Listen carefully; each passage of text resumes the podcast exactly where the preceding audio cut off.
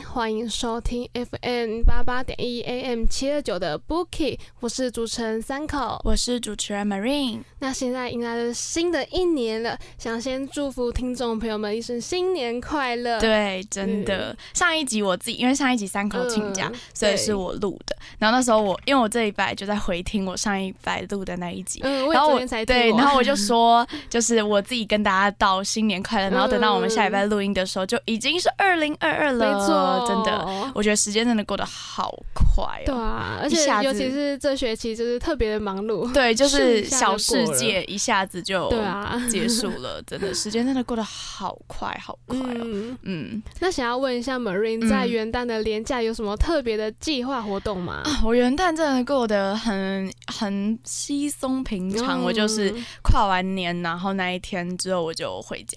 回宜兰，对，就在家里，然后跟家人一起度过这样子，那就蛮废的，就休息呀、耍废，然后吃饭之类的。那三口你是怎么度过的？你是在哪里跨年？我在一零一跨，真的？对，我有去，我有去那个 倒时烟火。可是我觉得随着那个年纪增长，就就是烟火越看越无趣，就好像觉得一零一好像怎么看，好像每一年怎么都差不多那样。哦，对，你有这样觉得吗？对，反正那时候，因为我记得我。呃，前年也有去看，然后那时候就第一次在台北上大学跨年，然后我在那边跨，然后我就觉得很漂亮，就觉得很酷，因为以前可能都在家里看电视转播，然后第一次去现场看，就会有特别那种感觉。然后可是今年大三这种年纪看的时候，就觉得嗯。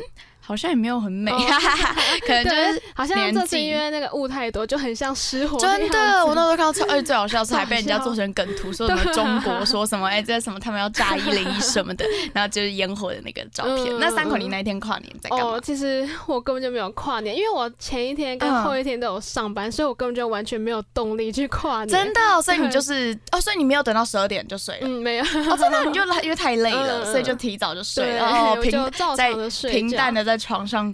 跨过这个年，哎，其实，嗯，不过我弟就是他跟他的同学去跨年，然后他们就去一零一，然后还有就是参加那个总统府的升旗典礼，到四点多，哇塞，这超热血哦！天哪，我真的不行，我那个跨完年我就回家了，就真的不行。而且我觉得随着随着年纪越来越大，你会觉得跨年就是出门去跨年这件事，很像是那种年轻人才做事，就像爸爸妈妈基本上没有在没有在跨年的吧，顶多在。这一下电视跨过年哦，真的，你还没有出去跨过年。那我觉得你可以大四的时候把握青春，不然我觉得随着年纪跟出社会，真的是只会越来不想去。而且我告诉你，那天跨年的时候还有一点小下雨，然后又有点冷，这样子，那你就在在外面饱受风吹雨雷。听说今年是不是人比较少啊？嗯，好像。一定是有比去年少的，啊，因为我觉得应该是因为疫情，或者是就是有一些因素吧。我觉得大家可能就觉得说不要去人家，而且最近本土疫情好像又要哦对爆了。你你有觉得吗？那个境外因为那个桃园机场啊，那个什么防疫旅馆不知道怎么样，然后就是感觉疫情又哦天哪，不会又要跟去年一样？去年我们也是放了寒假，然后过没多久就上课不到一两个月，那我们就开始远距到五月多，对对对。天哪！哦天哪！不行，不希望就是如果在远距的话，真的我们的小世界就没有办法进行了吧？就那时候因为那个采访，我记得上一届的小世界就是因为这样子，后面就没有进行了，因为就是根本就不可能去采访啊，对啊，就因为疫情的关系，对，因为疫情太严重了。对啊，那我想要分享一下，就是我在元旦后上班的一个小插曲。嗯，就是我在一月二号上班的时候，嗯，然后就是有写，就是那个时候是总统府进行元旦升旗典礼的隔一天。对，然后主管就丢给我一则新闻呢，就是一个。科批呢，他就独自的站在总统府的广场，那超好笑。我告诉你，那超爆笑，因为你知道那一则，我也是刚好那一天晚上，我在我们家在看新闻的时候，那我就看到我快笑疯了。你知道，我不知道你之前有没有看过一个很好笑的影片，就是科批坐在。椅子呃，因为像嗯电动椅嘛，然后他在体验 VR 哦，有超好笑。然后那时候人家就说他很像那个什么失智老人什么的。然后那时候我一看到那个影片，我超爆笑，然后我就马上联想到他一个人在那那个冷风吹，然后这样在那边超好笑。那则新闻就是，我就写到那则新闻就是他场景很突兀，就独自站在那边，很像阅兵一样。嗯。然后就是有一名政治人物呢，他就批评执政党说，让科批陷入这个很尴尬的局面，然后给国际看笑话，很丢脸这样子。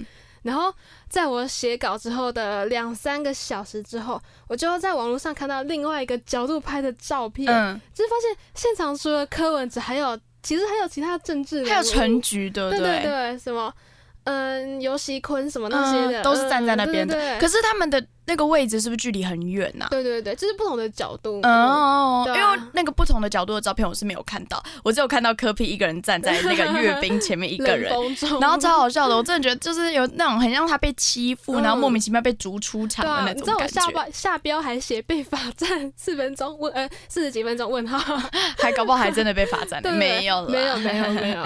对啊，然后后来就发现是一场乌龙，然后就是我当天下班之后要填我写的稿，当天的稿量。嘛，然后我就回去找我的新闻，对，然后就发现有一个网友，很多网友就是针对我写柯文哲的那一篇，就是骂我说没有查证。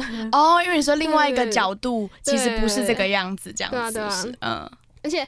还不止一人，我当下就傻住了。不过后续就是有其他攻读生，就是有写其他新闻，就是有平反这样子，其他角度的，对对对，对啊。然后因为我当下就是真第一次感受到被骂、被网友骂的感觉的那种威力嘛，对啊，就是虽然我没有权利可以选择说我要写什么新闻题材，但是。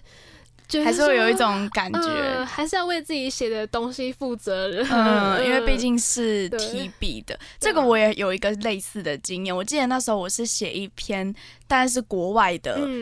新闻就是好像是一个外科，荷兰的一个外科女医师，然后她在帮一个老翁七八十岁老翁开那个截肢手术的时候，然后她截错腿，人家是要截左腿，她截成右腿，然后呢事后才去跟老翁讲说，嗯，不小心我们就是截错肢，反正就闹了一个很大的医疗纠纷这样，然后反正之后那个。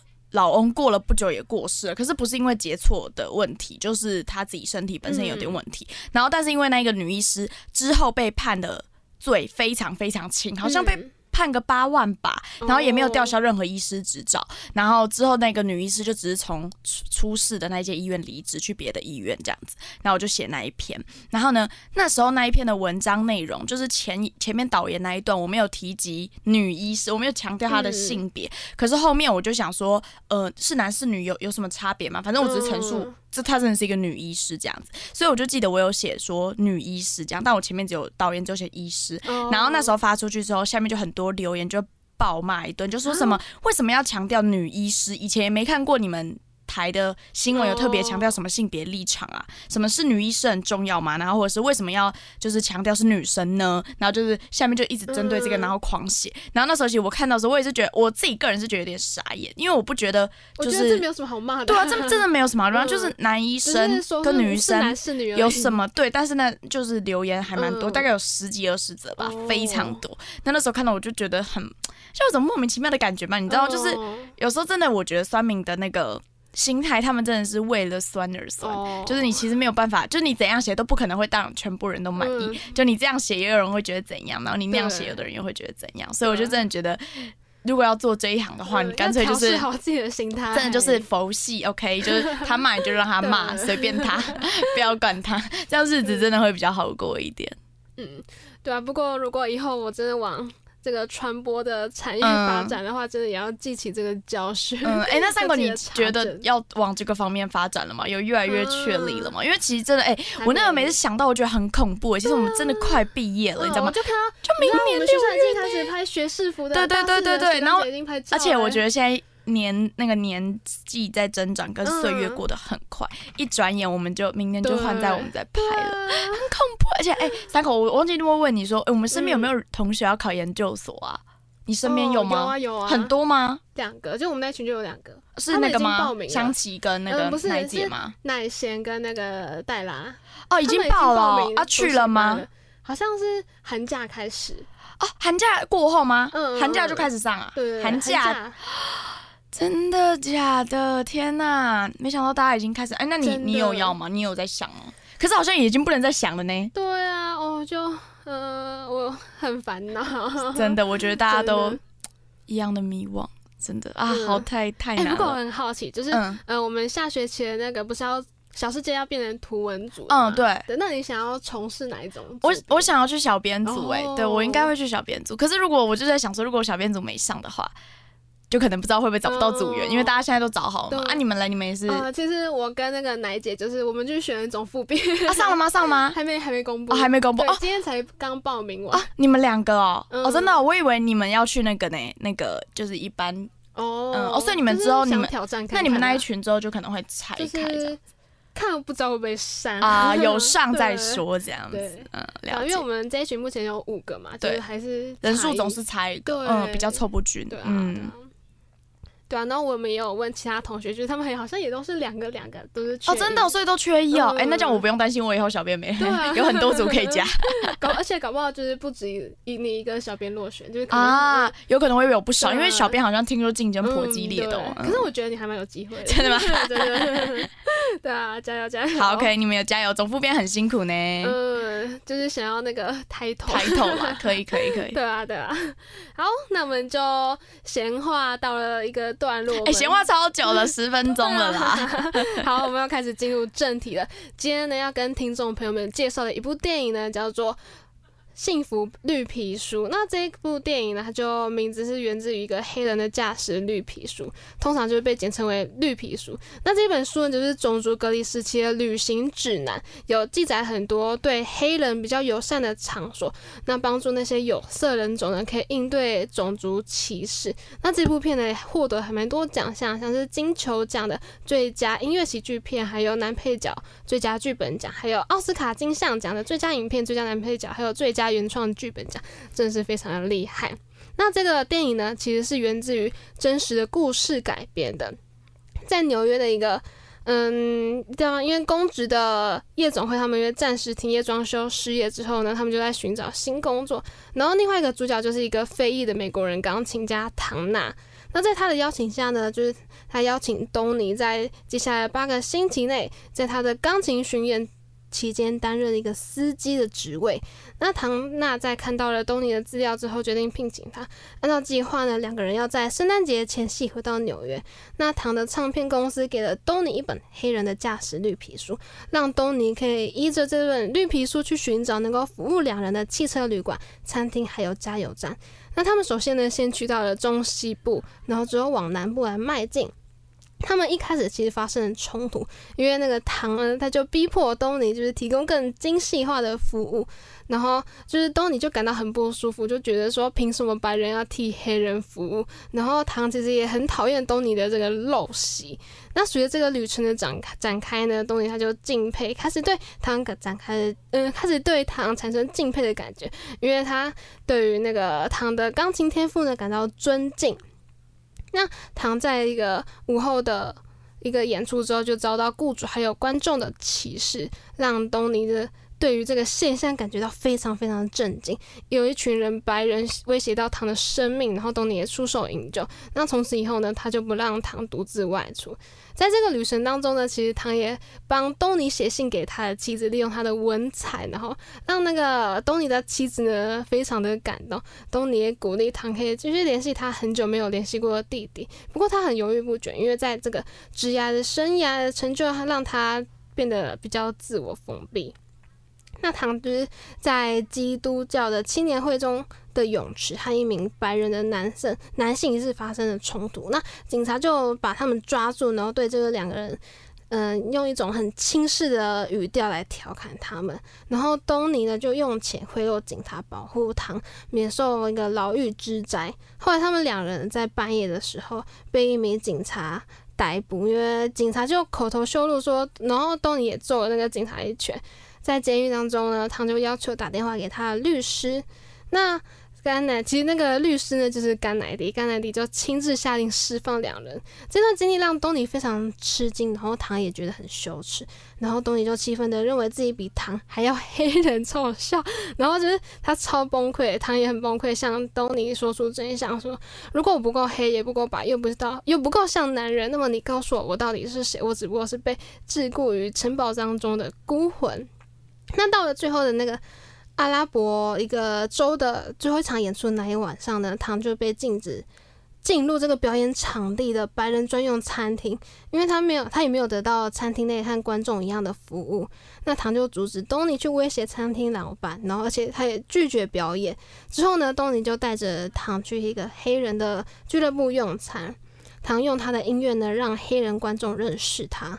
最后他们就往北走，然后想要赶在平安夜回到家。不过在这个路上呢，遇到了一场暴风雪，唐就接过东尼的方向盘，让。疲惫的这个驾驶人可以休息。那他们两个最后呢及时的回到纽约，然后东尼也邀请那个主角唐来自己的家吃饭用餐。不过唐拒绝他的邀请，回到了自己的公寓。但是最终呢又有一个反折，他又去了东尼家。在一个短暂的沉默当中呢，然后唐就受到了东尼全家人的欢迎，然后他的妻子呢也非常感谢他帮忙写信这样子。那之后呢，唐就继续他的工作，包括巡演啊、创作，还有录制歌曲。然后东尼也回到他的原本的工作。其实直到过世之前呢，两个人都一直是好朋友。那么听完了刚才的详细的介绍呢，相信大家对于《幸福绿皮书》这部电影有更一步的认识。那我们休息一下，听一首歌，马上回来。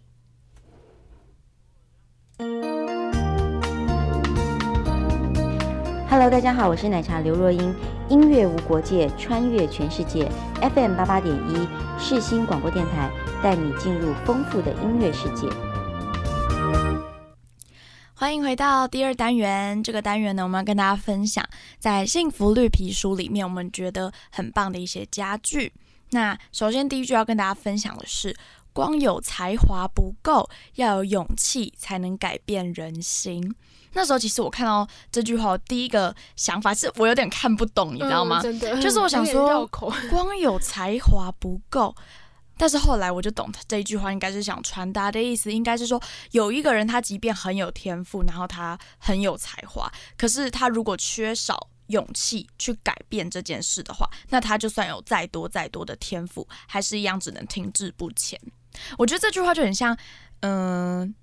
那我就觉得勇气这件事情，感觉是突然生出来的。因为我记得像上次三口你是第一次当助理主持人，对不对？那你觉得你当下 表演的时候有，哦不是应该不是说表演，就上台的时候有那种勇气增生的感觉吗？有吗？就是一突然有种我可以，然后就上了的那种感觉就看着那个相机说我可以，就是只是盯着他说，嗯，希望我可以顺利的完成这个报告。但你会不会有一种就是勇气从那种？胃这样冲出来的感觉，嗯，对啊，对，因为像场上爆发，嗯，像我之前就会有一种感觉，因为我记得我那时候当也是当新闻之间主持人的时候，也是很紧张，真的，可是不知道为什么在那个 action 三二一开始的时候，就会有一种勇气爆棚的感觉，就会觉得我可以，然后就有一种那种感觉很难形容，就是有一种。支撑你去做，然后去不要害怕的那一种勇气出现。不过我上次担任助理主持人的时候，PPT 狂出状况。真的？为何？你是说？就是我是担任，就是第一个部分跟。最后一个部分的那个主持人，对主持人，嗯对。然后就是在一开始的时候，因为那个就是最后好像有其他的人就是动过那个 PPT，所以那个画面不是停在我的那一页，是好像到最后一页。哇，那很尴尬 哈，大家一直 NG，一直 NG 手忙脚 手忙脚乱。对。但是还好，最后也是顺利完成录音。然后而且最后一部分的时候，然后那个因为我前面那一位助理主持人，他就用。画笔使用画笔的功能就在上面画圈圈，然后嗯，其实他没有变回来，所以我再换下一页，讲到一半就这样画成一条了，这样子 又被卡了。哦，那真的会很尴尬。可是好险，最后还是很顺利。那你觉得这个经验对你来说怎么样？就是我觉得是一个很酷的挑战。嗯，那你会觉得就是在镜头前面讲话会是你以后想做的工作吗？我觉得，我觉得我还需要继续努力哦哦。但是你会觉得不会排斥这样子哦，那还不错哦。嗯，可以考虑往这个方面发展。那第二句呢，就是世界上有太多不敢踏出第一步的寂寞之人。其实那时候我看到这句，我一样又有点看不懂，因为我觉得我不懂为什么不踏出第一步的人就是很寂寞。嗯，但是后来我想想，幸福绿皮说的这句话，应该是觉得说很多人都会只停留在想去做的这个阶段，就是你脑海中就是哎，我也许可以去做这事，也许可以怎么样，就是有嗯。有一个规划，可是你迟迟没有去付出行动。那我觉得他的意思应该是说，世界上有很多很多，因为毕竟成功者总是少数，失败者或是一事无成者总是居多数嘛。那也许就是因为这些人都是在幸福绿皮书里面被定义为寂寞的人，因为大家都不敢踏出第一步。嗯，就很像我，其实我觉得研究所就单就研究所这件事，我觉得。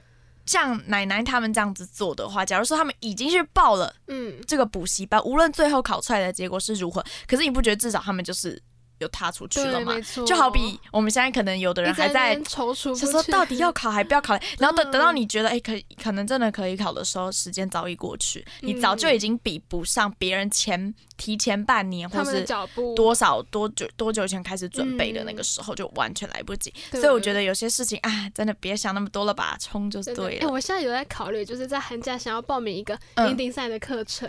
哎，你是说学校开设的吗？不是不是不是，你说外面自己找的，所以要付费的那种嘛？哈，可是为什么是选英迪赛呢？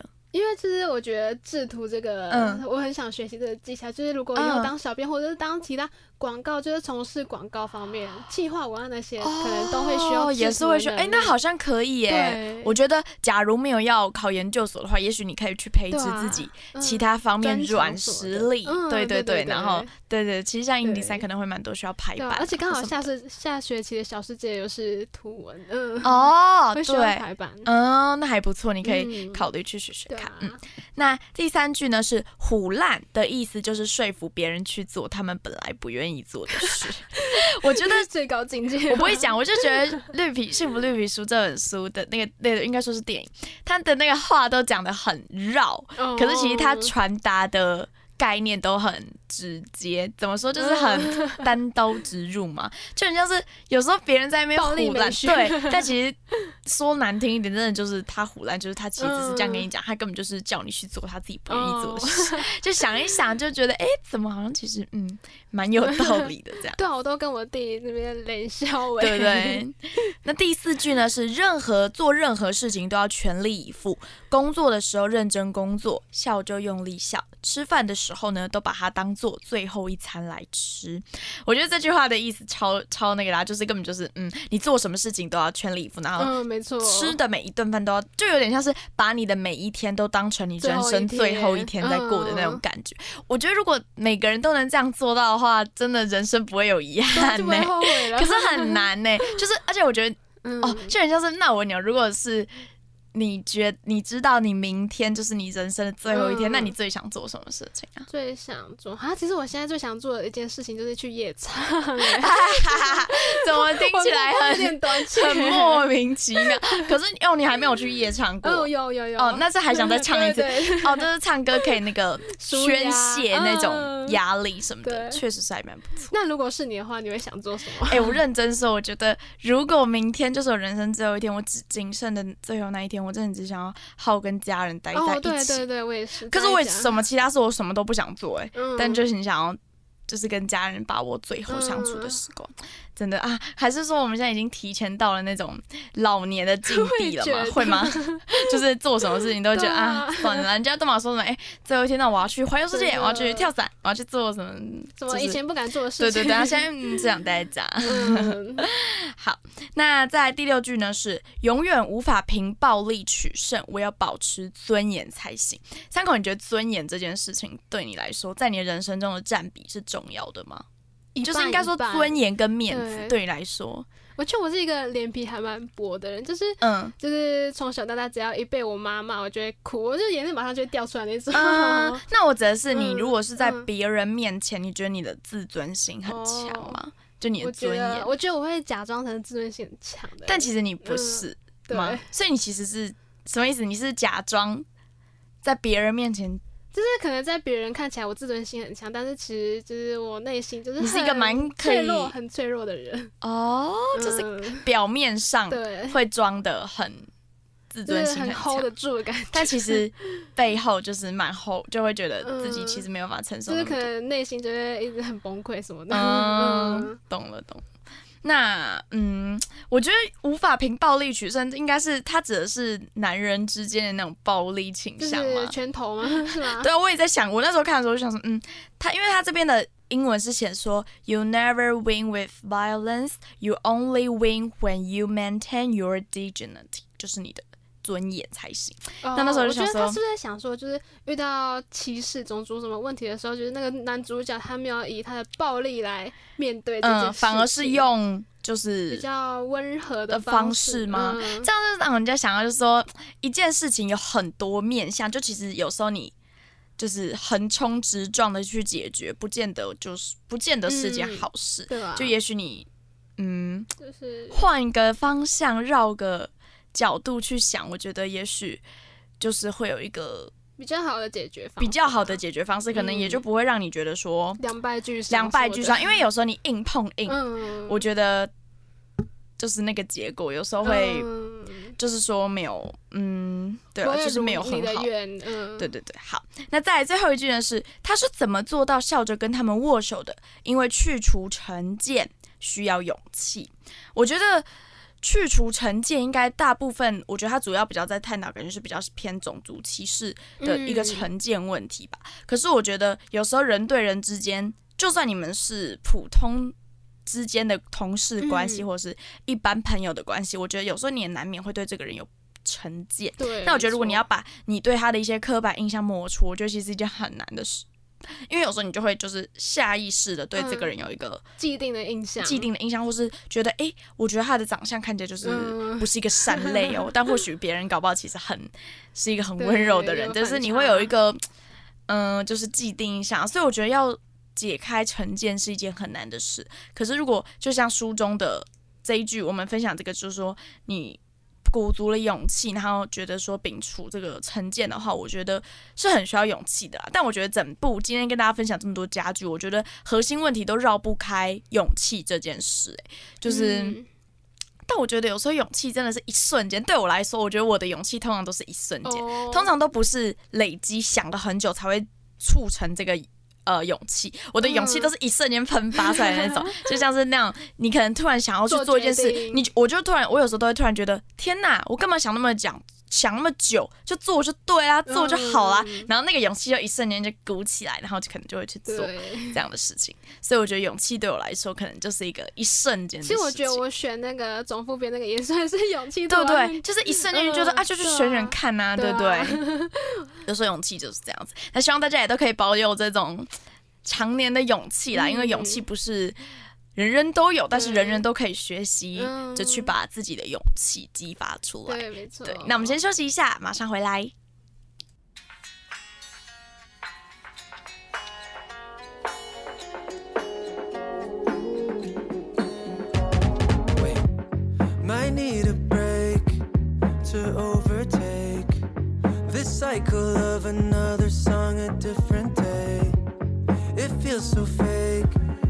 Copy and paste a formulaic version of the things I say. We need hit by Monday.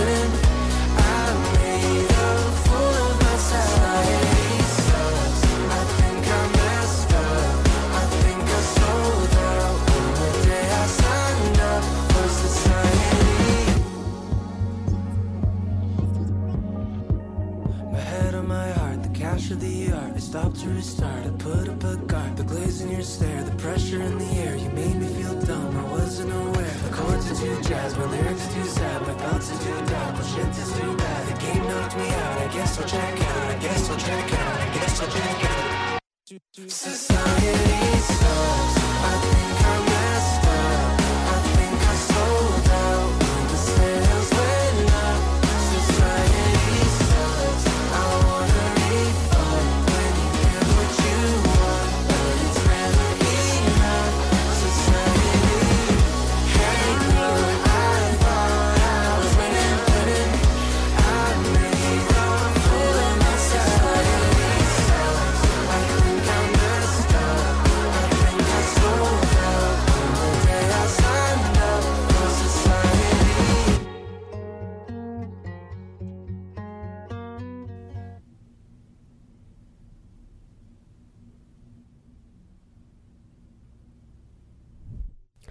好的，欢迎回到了单元三我问你答的环节。那在这个环节呢，我们整理了两个问题呢，也希望听众朋友们可以来一起跟我们来分享。那首先呢，第一个问题就是，嗯，我自己觉得呢，生长在台湾其实是还蛮幸福的，因为没有特别的种族歧视的情况。嗯那想要问听众朋友还有大家，就是如果你是一个黑人，那当你遭遇到种族歧视的时候，你会怎么做呢？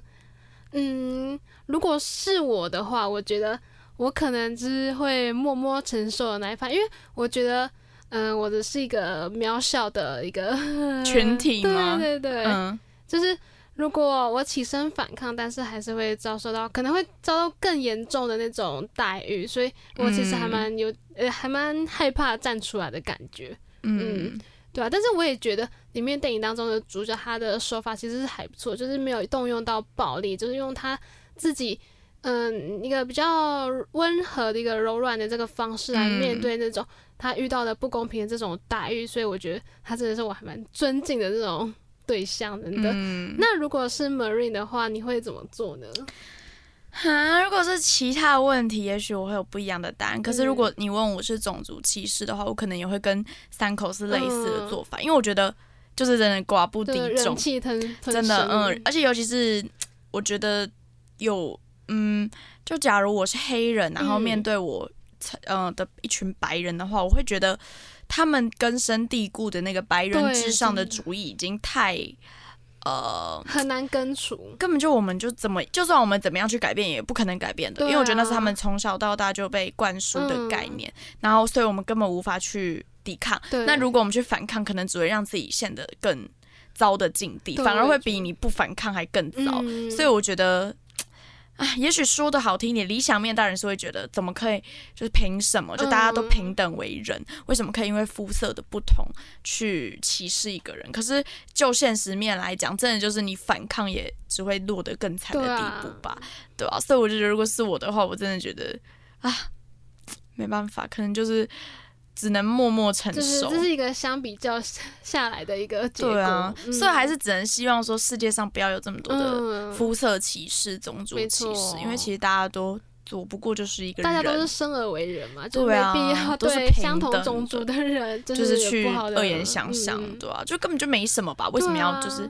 而且之前还有会有一些蛮那个地域的笑话，嗯三个不知道你们听过，就是说什么你你给那个什么呃黑人吃巧克力，他们不会吃不到，因为他们会一直吃到自己手，觉得就类似这种，种很呃肤色的玩笑吧，嗯。所以我也觉得真的蛮没必要对，的，我觉得有点小小的过分，嗯，就蛮过分。其实。像我们之前世新大学那个篮球队，不是也有一个阿巴西吗？冲突，对啊，嗯。嗯，就是有其他学校的那个球队的成员呢，就说黑人是尼哥，但是尼哥这个词有点贬义，对，就是其实我觉得，对啊，别人都就是从自己的国家嗯。只身到台湾呢，在这里打个球真的不容易，真的没必要，没必要，就是开别人这种嗯。就是人家听起来不会觉得好笑的玩笑，对这就牵扯到那种真的就是开玩笑。你也要对方觉得好笑，这个玩笑在成立。就如果你是踩到对方觉得不会开心的点的话，这个根本就是其实就是恶意中伤了吧？对，真的。所以其实开玩笑其实要拿捏得住那个尺分寸跟尺度。对啊，所以我觉得种族问题真的是不能随便的来对待，开玩笑。随便不能对，随便不要不要随便开人家这个玩笑，因为你怎么知道人家不在意？对，真的是搞不好会让他人很受伤这样子。真的。好，那第二个问题是。在我们这个所处这身在的这个东方国家呢，有很多人都崇尚这个皮肤白皙，嗯，对，因为媒体啊，然后还有一些演艺圈的演艺人员都是白皮肤、皮肤貌美的那种女性。那我想要问一下 Marie，就是你觉得你的审美观有没有因此而受到影响呢？我觉得我真的要很诚实的说，我觉得有诶，就很像是那种。我觉得这个是东西方文化上的一个差异，就很像像我朋友，我记得他之前跟我说，就他在我们台湾的时候，大家会觉得他是一个身材正常的人，就是不胖也不瘦。可是他到美国去念书的时候，他说那里的他的红妈、红爸、红姐、红弟每天都说：“哎，你怎么这么瘦？你太瘦了，你是没吃饭哦，还是什么？”就是把他，而且他们的瘦是就是你真的很瘦很瘦的那种瘦度，然后。然后我就会觉得说啊，还有我觉得穿衣有很大的差异，就像是在台湾，通常穿小吊带的女生，你呃，如果她是一个比较身材丰腴的人，穿那种小吊带，我觉得会呃，除了被怪人盯着，我觉得会有不少议论的言论或眼光在她身上不断，就是就是说，哎，她她怎么好意思这样穿呢？就是会有这种很恶意中伤的言论。可是，在国外，基本上你不管你多胖，你多瘦，你穿吊带，你你你怎样穿的多。贴身多多紧，更不会有人管。都是你的自由。对啊，都是你的自由，你自己觉得好看，别人有什么资格插手？没错。对，但是在台湾，你就连我自己也有被这种观念影响，就我也会觉得，哎，我穿这样。怎么感觉怪怪的？就是会觉得啊，我还是不要这样穿好了，就默默的可能就不会选择这样的穿衣方式。而且我之前上大学就是第一次穿那种比较短版的上衣，就被我妈念超久。真的假的？对啊，我就觉得华人的眼，嗯，应该说华人的想法，真的大部分还是偏保守了。我觉得这个可能就是种族，呃，不应该不说种族，就文化差异上面的不同。但我觉得就很像是。我觉得这真的是媒体有意无意在传达这个概念，就很像我们很常看的那种，就会觉得说，呃，你皮肤很黑，就是不不是很好看，除非你是健康美，那你整个人就是走欧美路线。但如果你是要在人家定义上的好看，就是哎瘦瘦小小的啊，头发长长，皮肤白白，眼睛大大，就是符合这样审美条件的人，比较通常被归类为美女。没错。对，然后可是，在西方国家，我就觉得他们的那个。呃，审美观念我自己是比较喜欢，我觉得他们就是那时候我看一个综艺节目版，他就是他们真的很开心，我就其实我很羡慕他们的饮食自由，就是他们真的是。就算半夜啊，突然很想吃蛋糕或是很想吃披萨，也完全不会想到说，哎，我这样明天水肿很胖哎，怎么办？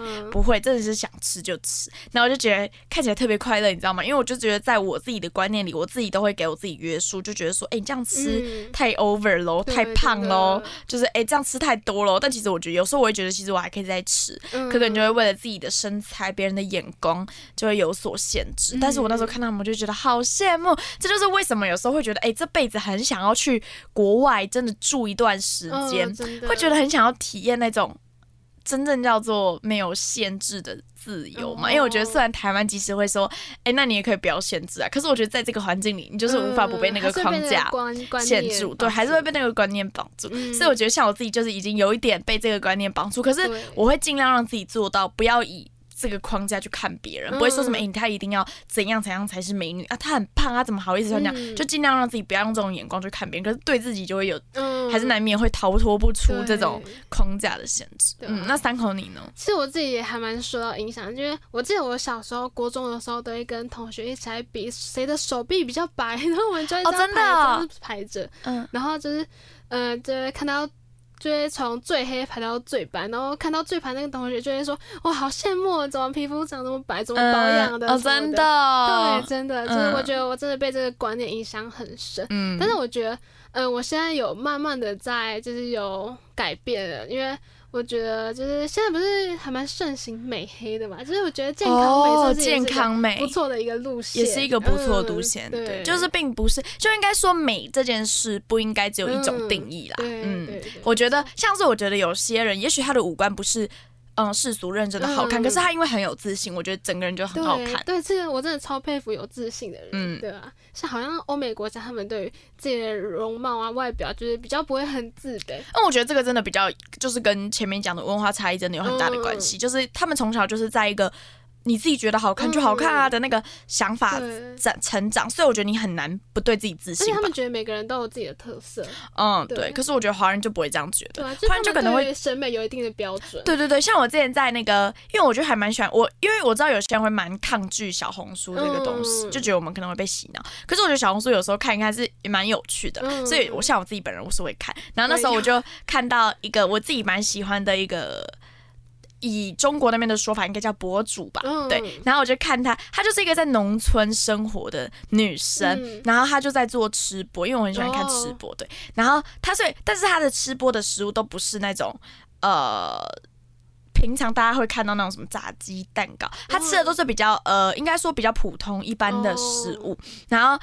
但是他也完全没有怎么在化妆，就是一个很呃素颜素素的感觉吧。然后就吃地瓜或者那些吃这种的。然后我就记得那个弹幕上面就很多人会对他说什么：“哎，妹妹啊，你应该要去学个化妆，什么减减肥吧，什么痘痘太多了，太胖喽，太黑了，什么之类，就有种种这种呃。”言论，然后我就又延伸到之前就有一个问题，就是很多人都会说不要打着关心别人的名号，实际上在给别人压力。对，就很多人都说什么这样是为你好，你要减肥啊，为了你的健康，什么为了你怎样怎样，然后就衍生一些不必要的，让人家我觉得会让人家觉得很施压吧。对啊，我就觉得如果他真的觉得那样不好，他再去改就好了。为什么要嗯被以名义为关心的？这个词来就是帮助，而且很很多人都是外表就是在台面上光鲜亮丽，但是其实私底下没有那么的亮丽。嗯，就是也是只能说应该也是，如果要呈现出那个美丽的状态的话，其实背后自己付出的那个辛苦跟努力的话，其实我们也是看不到的。对啊，对啊，对啊。那希望呢，如果听众朋友们对于这两个问题呢，也有自己的想法的话，也可以透过呢 Instagram 来跟我们做分享。那么我们休息一下，马上回来。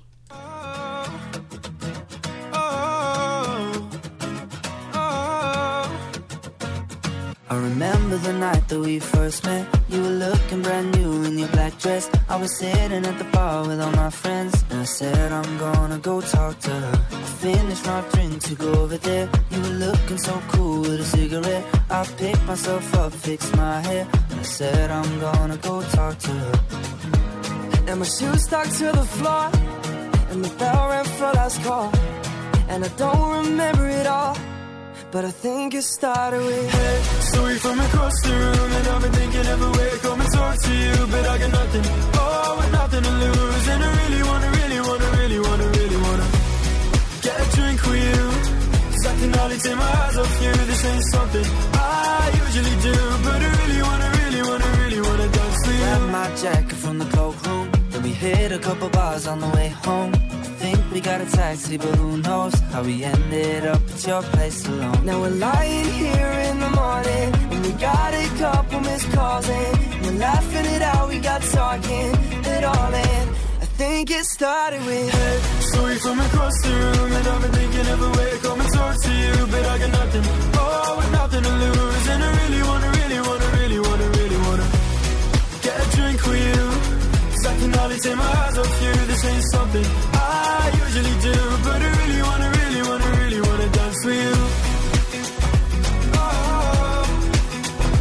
oh, oh, Yeah, really wanna, really wanna, really wanna dance with you. And my shoes stuck to the floor. And the bell rang for last call. And I don't remember it all but I think it started with Hey, sorry from across the room And I've been thinking of a way to come and talk to you But I got nothing, oh, and nothing to lose. And I really wanna, really wanna, really wanna, really wanna Get a drink with you. Cause I can hardly take my eyes off you. This ain't something I usually do But I really wanna, really wanna, really wanna dance with you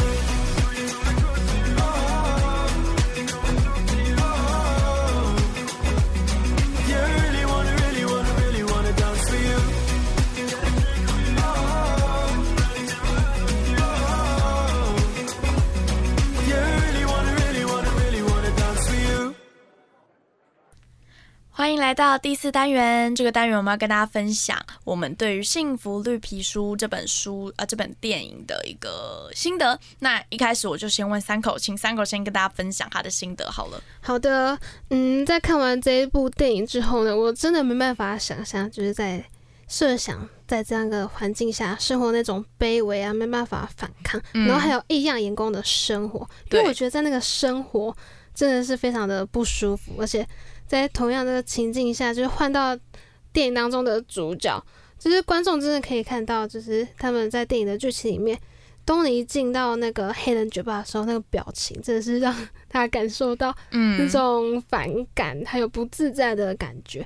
那我觉得呢，这一幕就是让白人去体验，就是黑人在这个制度底下的感受。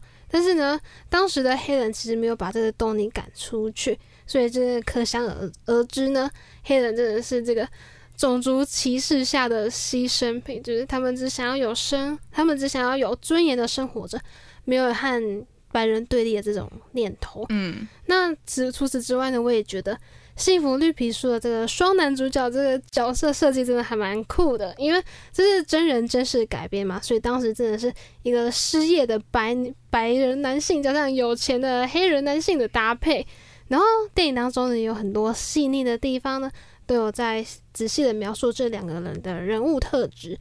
在电影当中呢，一开始呢就可以知道，东尼他本身也是对于有色人种带有偏见，尤其是一开头就是两个水电工来到他的家里的时候，还把他们喝过的水杯丢到垃圾桶里面，然后东尼还他的车上呢还抽着烟，那个副驾驶说也是很乱的形象，然后。就是他，就是跟那个另外一个黑人男主角有一个形象完全的对比，对。然后我觉得都尼他的那个表现出来，就是对于种族歧视者的那种无知的感觉。那相反的，那个唐博士就是时时刻刻把自己打扮的很端庄啊，说话的时候也很注重礼仪，还有在用餐的时候，他也知道他很严格的那个遵守那个用餐的礼仪，就是不会徒手拿。然后甚至在得知东尼偷拿商店的石头的时候，还纠正他放回去，然后也坚持说东尼要把那个丢出去窗外的这个饮料杯给捡回来，完全表现出那个博士的个人特质，还有是发现跟他的肤色是完全没有关系的，这是生而为人基本该做的一个礼貌，还有该遵守的东西。那在当时的白人至上这个社会风气底下的这两个组合，我觉得就像一个冲突。因为东尼他是一个失业男嘛，而且还帮他不喜欢的这个黑人工作。这个黑人呢还非常非常的有钱，所以在这样的两个月的公路的行程呢，对东尼来说是一个很大的冲击。那连他的好友都说，就是不相信他三周就可以把这个博士，就是他们可以有一个很愉快的那个合作。所以在整个电影当中，我一直觉得东尼呢，他从很多的第三人的视角方式来看到以前的对有色人种那种歧视，才发现这个原来呢，他自己他自己感受到原来这样的自己很令人讨厌的，很没有礼貌。那透过东尼这个角色去观察到博士这个人呢，在心中当中呢，就是让他逐渐的嗯，对于这个黑人的印象改观。我觉得。是一个，也是一个反转的地方。那我自己最印象很深刻的片段，就是东尼揍揍了警察，然后被关到警局，因为他嘲他被警察嘲笑说是意大利裔的美国人，所以他就揍了警察。那当时博士他就用了自己的人脉救出他们，然后但是呢，走出来的时候，东尼骂了警察。后来那个唐博士呢他就回这一句：“我一辈子都在忍受那些羞辱，你连一个晚上都忍受不了吗？”哇，看到这一句就真的是哇，应该是对于东尼一个很惨痛一个教训。那就是他也是透过这句话呢，才知道这个博士一辈子都在这个备受屈辱的这个痛楚痛楚当中生活着。那所以呢，我觉得一路上呢，东尼就在学习着怎么洗涤自己对这个黑人的标签。那所以也让他心里会产生那个那么大的震撼。在吃圣诞大餐之前呢，他一直是沉默不语。除了把这个博士当成朋友之外呢，我觉得他的他的那个嗯黑人种族歧视这个标签呢，已被完全的除去。他的内心呢，就是他内心当中的黑人呢，反而是像这个唐博士的形象一样。就是没有之前的偏见了。那我觉得也很多人在片中的很多人都是跟以前的东尼一样，就是看到有色人种的，就会直接浮现他们既有的想法，还没有开始了解，就是就是有个先入为主的观念。就像他们就是之前有去一家西装店嘛，然后店员呢是以为东尼要试穿，所以直接让他去试西装了。但是没想到那个博士，结果衣服要去试穿的时候，被那个老板说要先买才可以试穿修改尺寸。然后又或者是东尼作为警察之后被关到警察局，但是没想到的那个唐博士为了救他也被关关进去。那当时呢，唐博士也跟警察说：“我能够理解东尼是揍揍了警察被关，但是他不明白自己到底犯了什么错。”我觉得这样的标签化真的是非常的伤人，对吧？那我自己想象一下，就是当我什么事都没有做错，但是被莫在买东西的时候被莫名其妙被说是小偷，或者是。赖账不买单，莫名其妙关起来，然后我真的会觉得，如果是我的话，我肯定会像里面的电影当中的主角一样，大吵大闹，或者是嗯揍人这样子。对，但是我觉得薛博士，呃，那个唐博士很厉害的地方呢，就是他保有一致的礼仪风范，以文明的方式来解决事情，所以这就是我敬佩他的地方。那如果是 Marine 的话，就是你的心得是什么呢？可以跟大家分享一下。我的话呢，我觉得，因为我很少看就是这种议题严肃的电影，但是因为那时候有拍到这个书单，所以就去看。我觉得这本，嗯，应该说这部电影它的整体过程的背景是在我比较不熟悉，也就是那时候是南北战争嘛。然后当时南北战争过后的美国，因为正在重建的一个过程中嘛，所以他们很想要。呃，去扶正黑人在美国社会上的一个地位，可是呢，还是搞了一百多年哦，就是黑人歧视跟黑人偏见的这个现象仍然还是无法改变，还是依然依然存在，就很像所谓的那种制度可以不断不断改变，可是人心这件事是无法改变的。就是当他们一旦已经认定了种族歧视，就是会下意识的将呃黑人看扁的时候，其实即便你制度怎么样的提高，怎么样的保障黑人，最终还是落得。呃，会种族歧视的一个下场，所以呢，在《幸福绿皮书》的电影当中呢，当时美国社会就是还是有存在这种种族隔离的现象飘荡着。那我觉得这部电影让我觉得蛮惊喜的地方是，它是用那种比较幽默诙谐的方式来呈现种族隔离这个比较呃严肃的议题。因为通常这个这种电影如果要拍的好的话，一定不能太沉闷或太血腥，不然我觉得像我这种呃就会看不太下去。那我觉得他透过那种。呃，不会太用力过度的手法去道尽有色人种在当地呃当代受尽霸凌的委屈。那虽然这些片段好笑归好笑，可是我觉得大家也可以从这些好笑的片段中去时时刻刻的自己自我反省跟提醒，但同时又不失温暖。所以我觉得这部电影真的是，我后来有去查它的评分，它的评分是有八点二分的，所以我觉得这部电影的评分真的是相当高。所以不管大家是对于种族议题比较无感的人，还是你其实对对于种族议题这件事很关心，我觉得要是没有看过《幸福绿皮书》这部电影的听众朋友们，都可以找个时间好好的去看一下。我觉得真的是一部还蛮不错，也可以让人家去好好思考一下关于种族议题的这件事情。那也感谢各位今天陪我们在空中度过了一个小时的时间。那一样在下周一的时候呢，在世新广播电台 AM 八八点一 FM 七二九，我们一样会跟大家在十点的时候在空中相见哦。那我是 Marine，我是三口，我们就下周见喽。拜拜。